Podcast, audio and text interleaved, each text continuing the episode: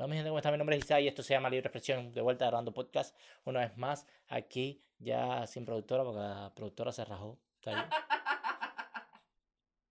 Se rajó, ya dice que la paga no es suficiente, que, que, no, que no va a grabar más podcast conmigo. Pues, tuve un problema ahí, un dime que te diré. Eh, ¿Qué fue eso? Por favor, puede poner en silencio su teléfono. Si no me va a ayudar a grabar podcast, al menos no me interrumpa. Entonces, tú sabes, como en todas las parejas hay esos problemas y esos líos. Próximamente van a ver las noticias. Pareja de podcasters tienen problemas grabando y ella lo mata con una AK-47. Oye, por cierto, eh, parece broma y todo, pero tremenda mierda lo que está pasando en Estados Unidos con los shootings y toda la situación de los shootings y etcétera. Tú sabes, eh, es muy triste, muy triste que eso esté pasando, más en un país tan grande y tan poderoso como los Estados Unidos. No es para nada agradable ese tipo de noticias. Y es algo que se ha vuelto el día a día, es algo que se ha vuelto normal, es algo que ya tú lo ves en la noticia y se ha normalizado tanto que ya tú lo ves en la noticia y es que, ok, hubo otro shooting, ya no, no te impacta.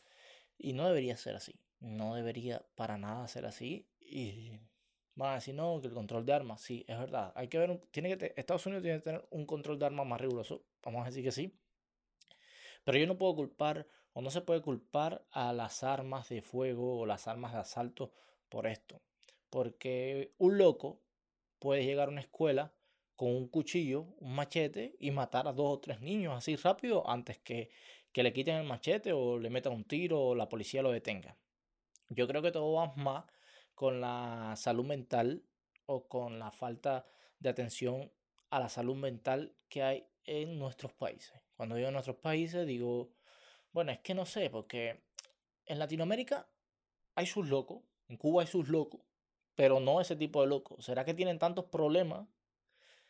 Que me miras. Guapo y fajado. ¿Será que tienen tantos problemas? no, mentira. No estamos peleados. Es simplemente que hoy se siente mal, le duele la cabeza, pobrecita. Y entonces está ahí invernando. Yo creo que está embarazada, pero bueno. Entonces, en Latinoamérica, al menos en Cuba, no se ve tanto esto. Se ha visto, por supuesto, en el mundo entero se ha visto, pero no se ve tanto, yo digo que por la cantidad de problemas que tiene Cuba. El cubano no tiene tiempo para pensar en ir a, a atacar una escuela. No. En primera, imagínate tú, ¿Para qué? Ni entremos ahí. Pero yo diría que son inadaptados sociales que se la agarran con el más débil porque son personas selectivas, ellos no son estúpidos, ellos van a una escuela, ellos no van a una estación de policía, no van a, una unidad militar, no van a ningún lado, ellos van a una escuela donde hay muchos niños desarmados. Esta persona, no sé, tenía, eh, se identificaba transgénero, era mujer, y sí, se identificaba hombre, una cosa así. Y se decía que habían, le habían hecho mucho bullying o que le habían, eh, no sé, tenía su problema con esa escuela. Y estudió en esa escuela, en una escuela católica, y pues tenía sus resentimientos. Bueno, tenía, es lo que yo no entiendo. No entiendo, o sea, estas personas tienen resentimiento por el mundo entero. De hecho, ella publicó, hizo un post, segundo antes de eso, diciendo de que eh, después de hoy me van o van a conocer o el mundo entero va a saber de mí. O sea, es su única manera de llamar la atención. De verdad que... Y muchas veces estas personas o esto se puede evitar. ¿Sabes? Porque muchas veces, coño, a los locos se les nota que son locos. Entonces quizás alguna persona, el padre, la madre, el tío, el sobrino, pudo identificar en algún momento de su vida ese problema que tenía su familiar y nunca, pues nunca se lo dijo o nunca le, dijo a nadie, quizá, no sé, es que son tan extraños. Lamentable la noticia, lo siento mucho, ojalá no pasara más, ojalá este fuera el último, pero no, no, no creo que va. Algo tienen que hacer, de verdad. Eh, lo que también tiene preocupado, y no solo a mí, a muchas personas, tuviste la, la imagen del Papa Francisco Sí, sabes que, que estaba súper cool con Jack y todo eso, que todo el mundo dijo, wow, increíble. Yo me la tragué. Yo dije, cojones, ¿en serio?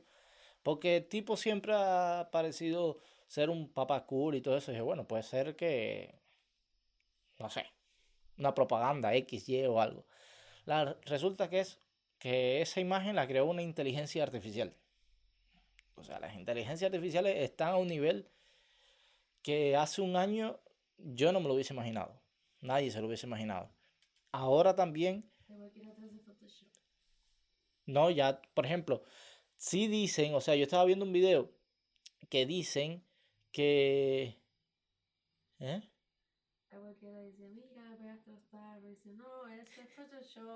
no, eso fue una inteligencia artificial.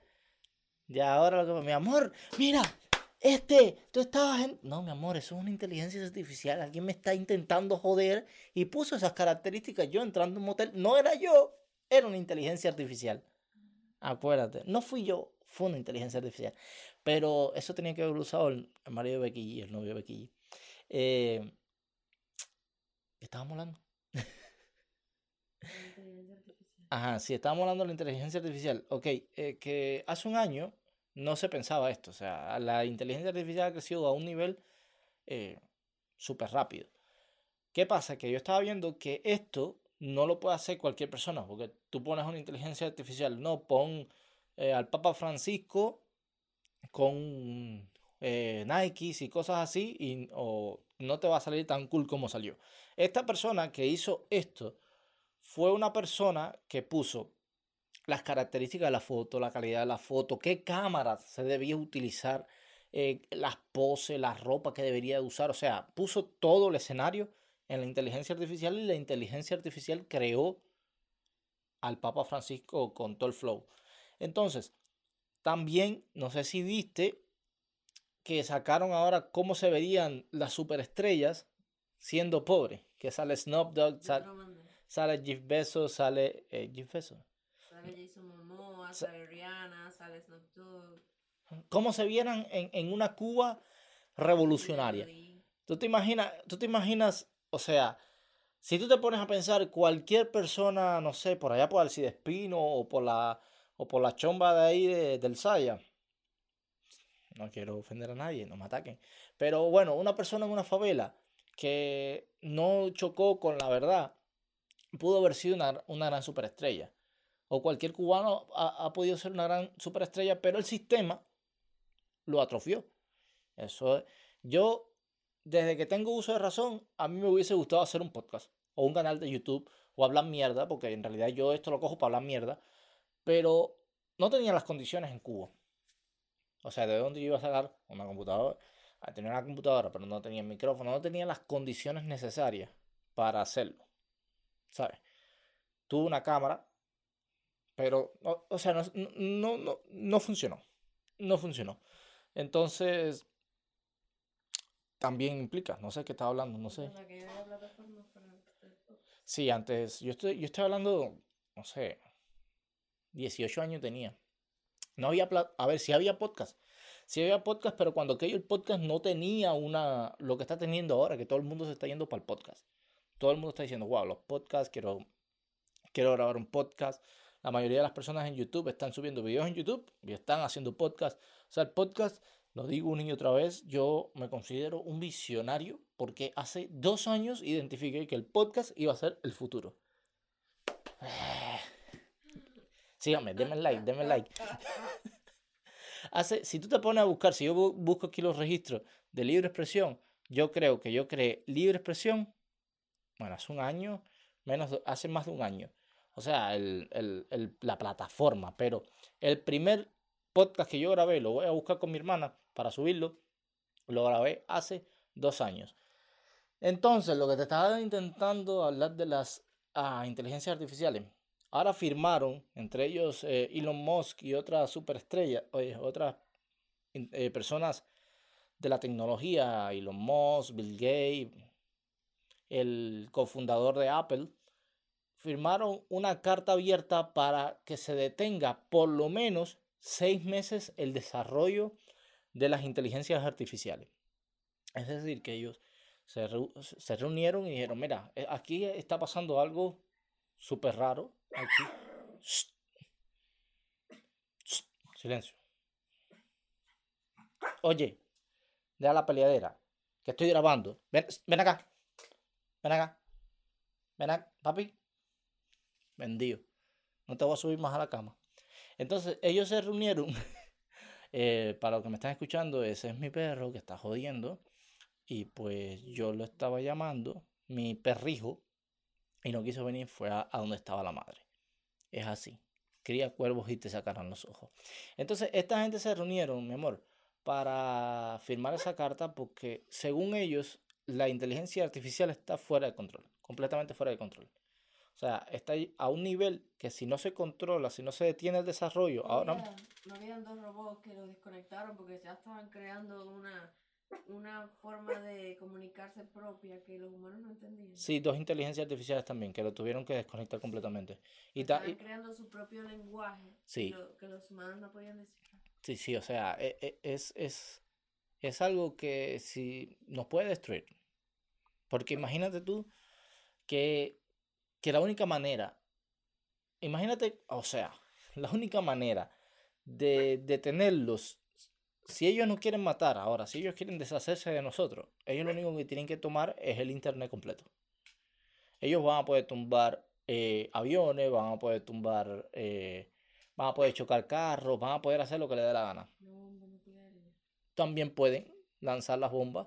Es, es algo que si se nos sale del control, nos vamos a la mierda. Como te dije hace no sé cuántos podcasts atrás, que la inteligencia artificial había dicho que la solución del planeta Tierra era eliminar a la humanidad. O sea, a mí me da miedo, a mí me mete miedo, porque a mí, sinceramente, esto, yo digo que desde hace mucho tiempo, yo digo, wow, es que es algo fuera de lo común, es, anormal. Oye, haga silencio, por favor, respete que su papá está aquí queriendo hacer un podcast para ver si sale adelante y le puede comprar pollo. Entonces, eh, eh, eh, ah, ya, la siguiente noticia que traigo es que, viste, te estaba hablando ahorita lo de los hipopótamos de Pablo Escobar, Pablo Emilio Escobar Gaviria. Pablo Emilio Escobar Gaviria, cuando era el narco más poderoso del mundo, papá, ¿qué te pasa? Ven, ven, ven. Vamos a grabar el podcast tuyo, ven. Ven para acá, ven.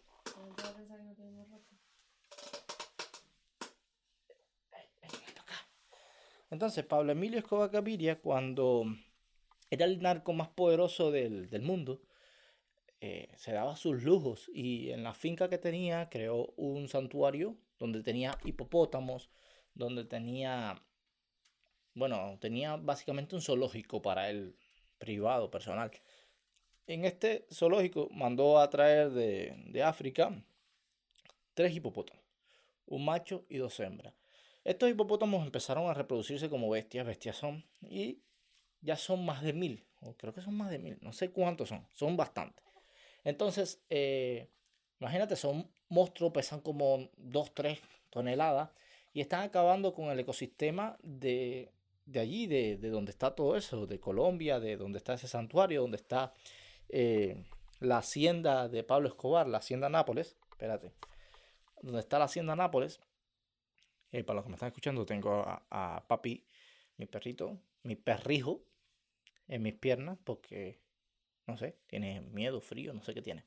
Entonces, eh, los hipopótamos, siguiendo con el tema, los hipopótamos están acabando con todo el ecosistema de la hacienda Nápoles y sus alrededores. Está acabando con todo ese ecosistema y el gobierno de Colombia decidió que lo más consciente, lo más prudente y lo más normal era deshacerse de estos hipopótamos, mandando unos para África, otros lo van a mandar para una reserva por favor, para una reserva en, en México. En fin, ya, ya no va a haber más hipopótamos de Pablo Escobar. Y de madre, lo que me decía mi hermano ahorita. Coño, Pablo Escobar está jodiendo hasta después de muerto. Y es verdad, de madre. Eh, Lili. ¿Qué hace? Tú sabes que hace unos días estábamos hablando de, Donald Trump y todas esas cosas que tú me decías que coño, que Trump, que no parecía tan malo que Biden, que no sé qué más. Bueno, tú sabes que yo considero que a Trump le están haciendo una, una cacería de brujas. Ahora, sin más, sin ir más lejos, le levantaron cargos por sobornos a una ex o una actriz porno. Que la muchacha o la mujer, según alega, después de siete años, no sé hace cuántos años pasó eso, eso pasó en 2016, él le pagó a ella para que no hablara porque ellos habían tenido relaciones sexuales. Y él estaba en plena campaña, no le convenía que una actriz porno saliera. Sí, claro. Y no le convenía que una actriz porno saliera a decir, no, que tuvimos sexo. Entonces, casualmente, sale Trump de la Casa Blanca y saliendo de la Casa Blanca ya le, se le metió la FBI, mil cosas. A, a Donald Trump lo quieren acabar porque yo sinceramente pienso que los demócratas no quisieran tener a Donald Trump de vuelta en la Casa Blanca. Sin embargo, Donald Trump es el presidente que mejor ha tenido los Estados Unidos en los últimos años, no ha lanzado ninguna guerra. Eh, nosotros nos vimos beneficiados por Donald Trump porque levantó la economía de su país y por ende esta se sintió beneficiada porque tenemos mucho comercio. Entonces le están haciendo una cacería de brujas. Literalmente están queriendo acabar con él. No más se ve la cosita. Eh, están queriendo acabar con él para que no, no lance su campaña de nuevo en el 2024. La verdad me gustaría que lanzara su campaña en 2024. Lo más importante y lo que más me, me llama la atención es que no creo que, que Estados Unidos se pueda permitir ese tipo de cosas.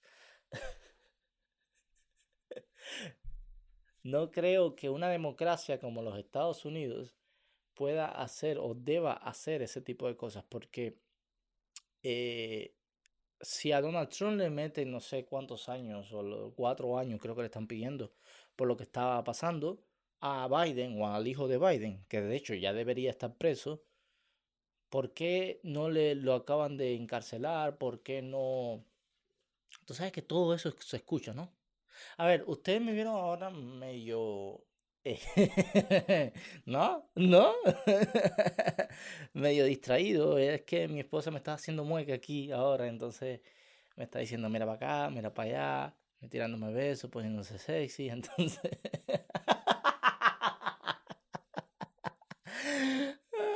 a ti no te jugar. Mi amor, ¿tú sabes lo que es DoorDash? Te lo expliqué ahorita. Te lo expliqué ahorita. Que es una compañía, una website o una aplicación para hacer deliveries. ¿Sabes? Que como Uber Eats, tú compras, o sea, tú ordenas algo y va a, llegar una persona en un carro, un vehículo, lo que sea, y te lo va a dejar en tu casa.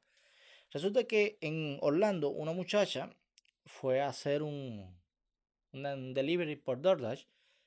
Y cuando llega a la pizzería, se encuentra con que habían ordenado 83 pizzas. 83 pizzas para un bill de 1.300 y tantos dólares, más de 1.300 dólares.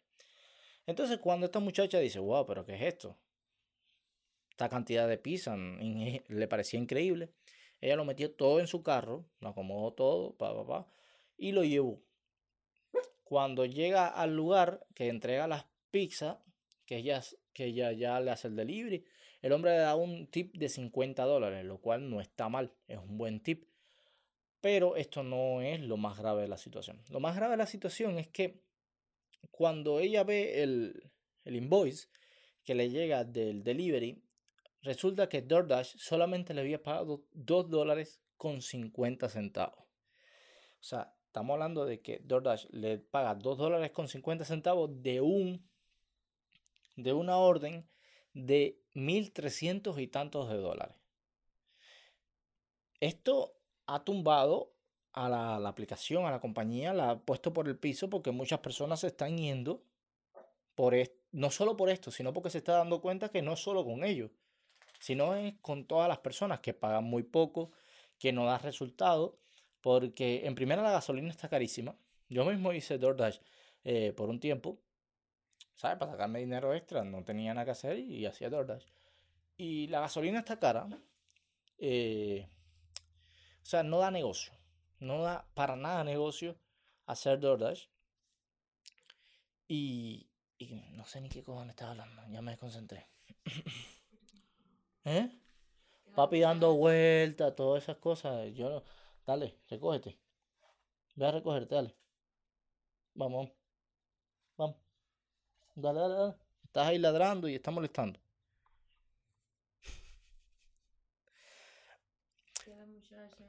Entonces, ¿en dónde me quedé?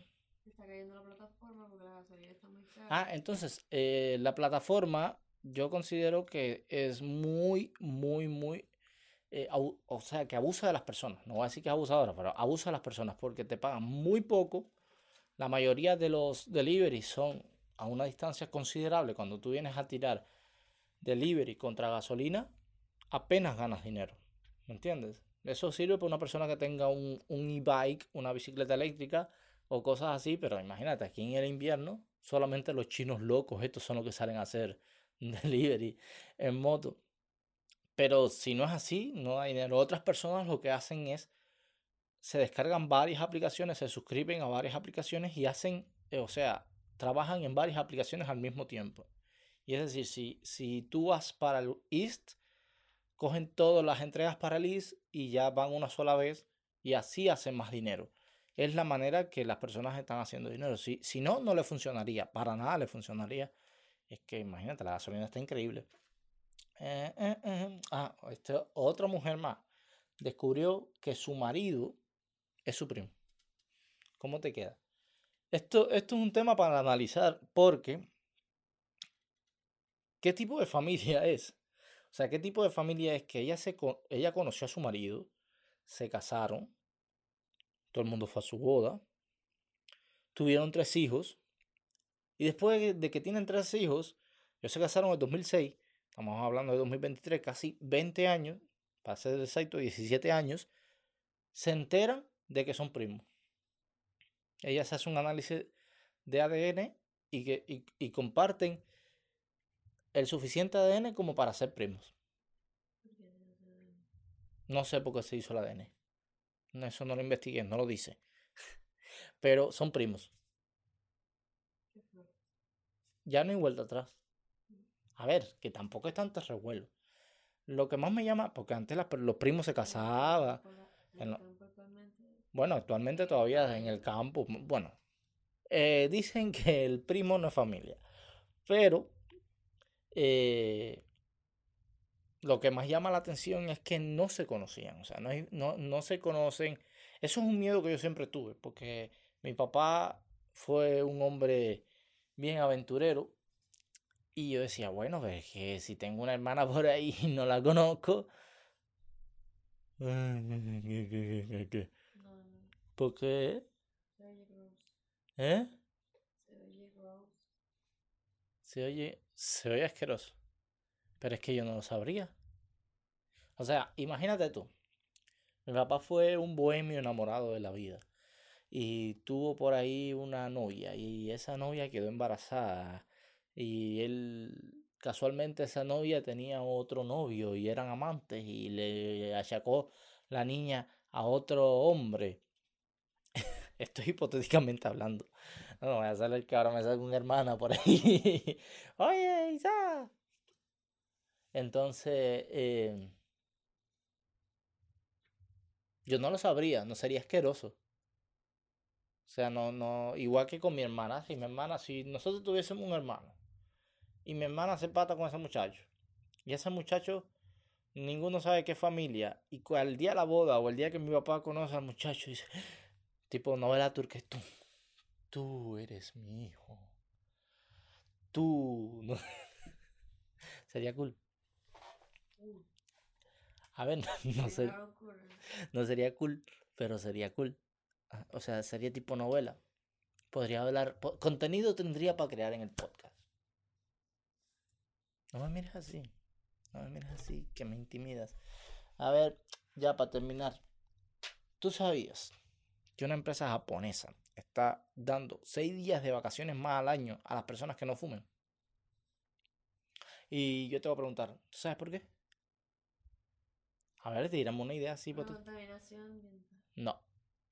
Resulta que las personas, los fumadores, en el trabajo, cuando salen a fumar, si salen a Para fumar dos, tres, tres veces al día, son 5 10 minutos que están perdiendo de trabajo. Entonces, los trabajadores que no están fumando Están produciendo. ese tiempo. Entonces, la compañía, para compensar a los no, a los no fumadores que están trabajando más que los fumadores, le están dando 6 días más de vacaciones pagas. O sea, No es que, oye, tómate seis días libres, no, son seis días de vacaciones pagas. Es un- una buena idea para dejar de fumar en el trabajo, al menos. Pero bueno, sabes que hay personas bastante... Sí, es que hay muchas personas que no pueden dejar de fumar. Tienen que fumar 24/7. Como siempre, Japón va, es genial. O sea, las cosas de Japón me, me, me maravillan porque, o sea, te están diciendo, mira, si tú sales a fumar, ok, no te vamos a decir nada. Tú puedes salir a fumar las veces que tú quieras, puedes perder una hora fumando. No nos interesa. Pero el que no fuma, se va a ir para el Caribe seis días más que tú, mientras que tú te vas a quedar aquí trabajando. Bueno, para Caribe, para aquí, eh, para Bora Bora, para Fiji, para donde sea, Yo pa- he visto pocos chinos en Cuba, ¿no? porque no hay una gran demanda, pero Además, ellos son muy será chino, no, tú has visto Japón, chino, ni japoneses, ni... pero bueno, quizás en el Dominicana sí lo hay. Oh, Ya, pero digo específicamente en Cuba, había poco turismo. Pero es que Cuba, el turismo de Cuba es un turismo más barato, diría yo. No sé. Entonces, el plato fuerte de hoy.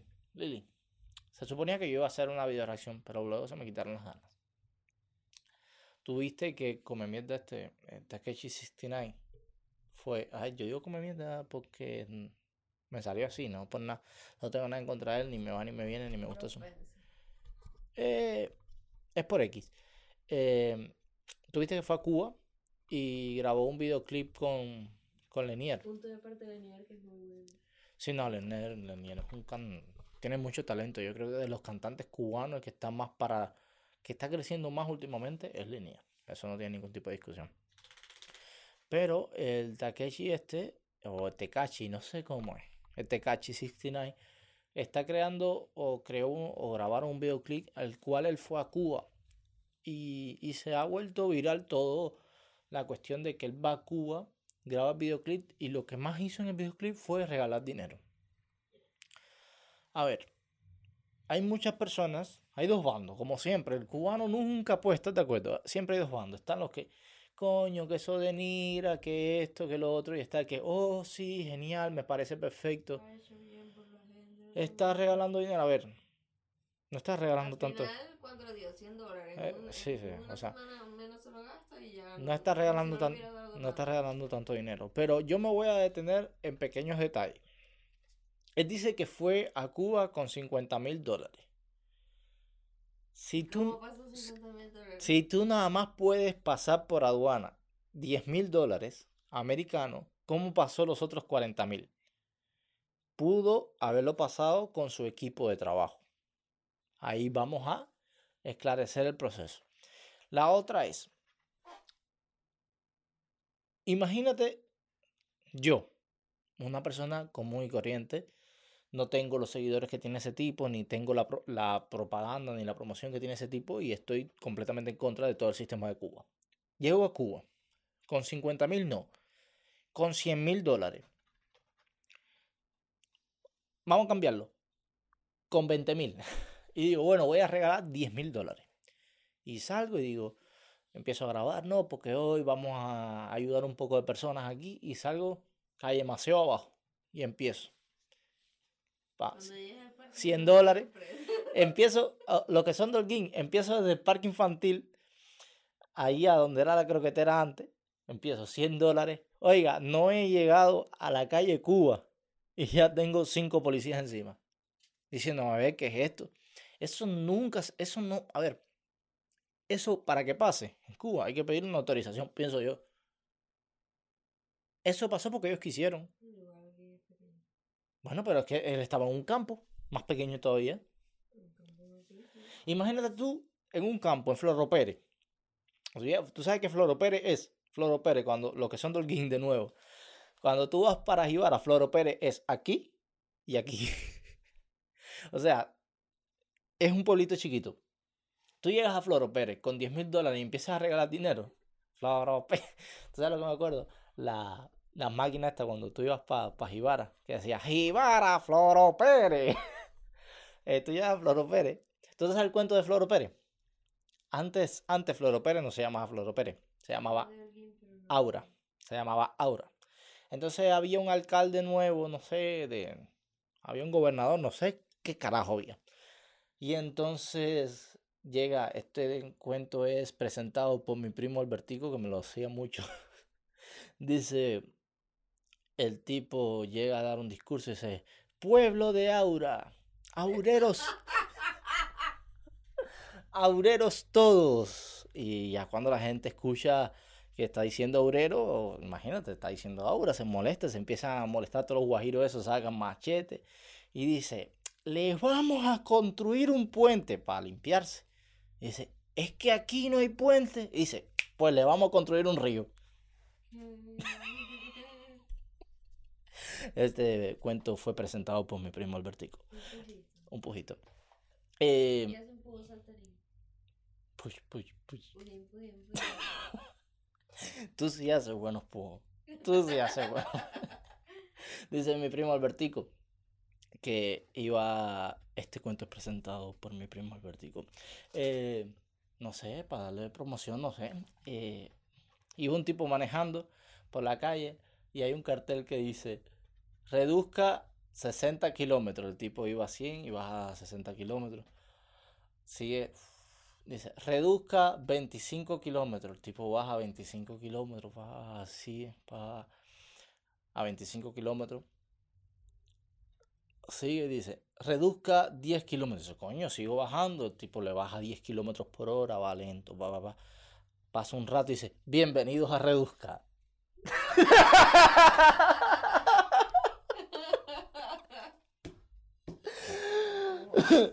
eh, Tú has escuchado, ya este también es presentado por mi primo Vertico. El último cuento que voy a hacer hoy y después te voy a hablar de otra cosa. Eh, este es un señor. Este es un señor de sesenta y tantos años que va a sacar la, la licencia. Muchachos, a los que no me están viendo, mi perro me está queriendo violar. tranquilo. Este es un señor de 65 años que intenta sacar una, una intenta sacar la licencia o finalmente sacar la licencia de conducir y va manejando, va por la carretera y hay un cartel, sabes de eso. silencio. Y están los carteles esos grandes que te dice para dónde tienes que agarrar y todo dice, dice el cartel, mantenga a la derecha. y fue al otro día y entregó la licencia. ¿No entendiste? Tiene 65 años, el cartel decía, mantenga a la derecha, mantenga a la derecha, mantenga a la derecha. ¿Entiendes? Mantenga a la derecha. El otro día fue entregó la licencia. Mi amor, mantenga a la derecha.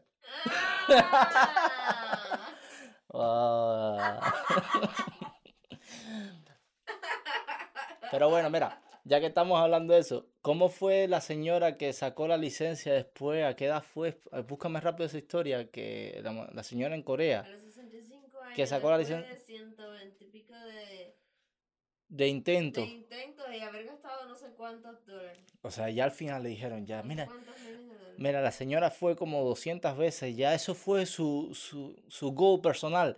Ella iba y le desaprobaban, iba y le desaprobaban. Dice, yo tengo que aprobar, dice, a los 65 años. A mí me tienen que aprobar. A los 65 años dice, mire señora, ¿sabes qué? Está aprobada. Ya la señora después de eso dice, bueno, ya me puedo morir, ya, ya, ya cumplí mi meta en la vida. Pero dicen que los exámenes de... Sí, pero eso fue en China.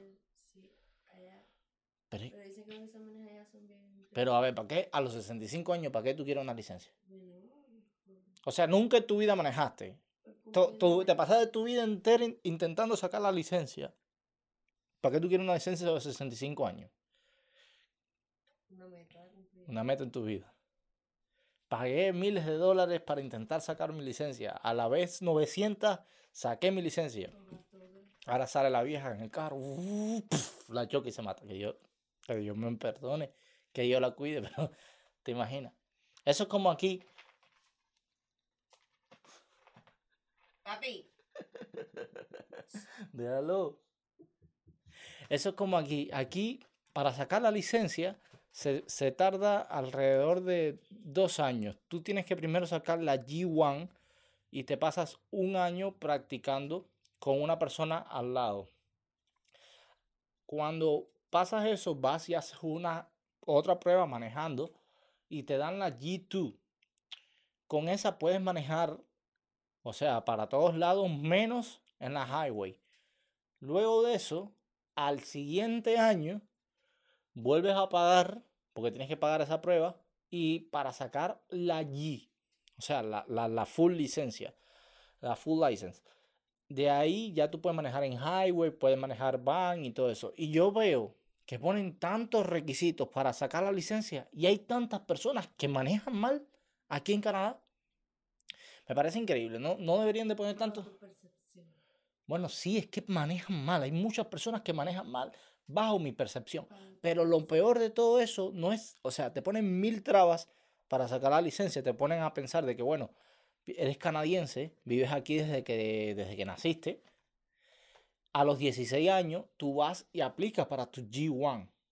¿Me entiendes? Tú, tú vas haciendo ese proceso poco a poco. Pero uno que llega aquí, nuevo, a muchas personas le obligan a, a, a muchas personas, ya papi, no, estoy grabando, respeta. A muchas personas le obligan a cometer una ilegalidad. ¿Por qué? Porque es necesario, es muy necesario los carros aquí.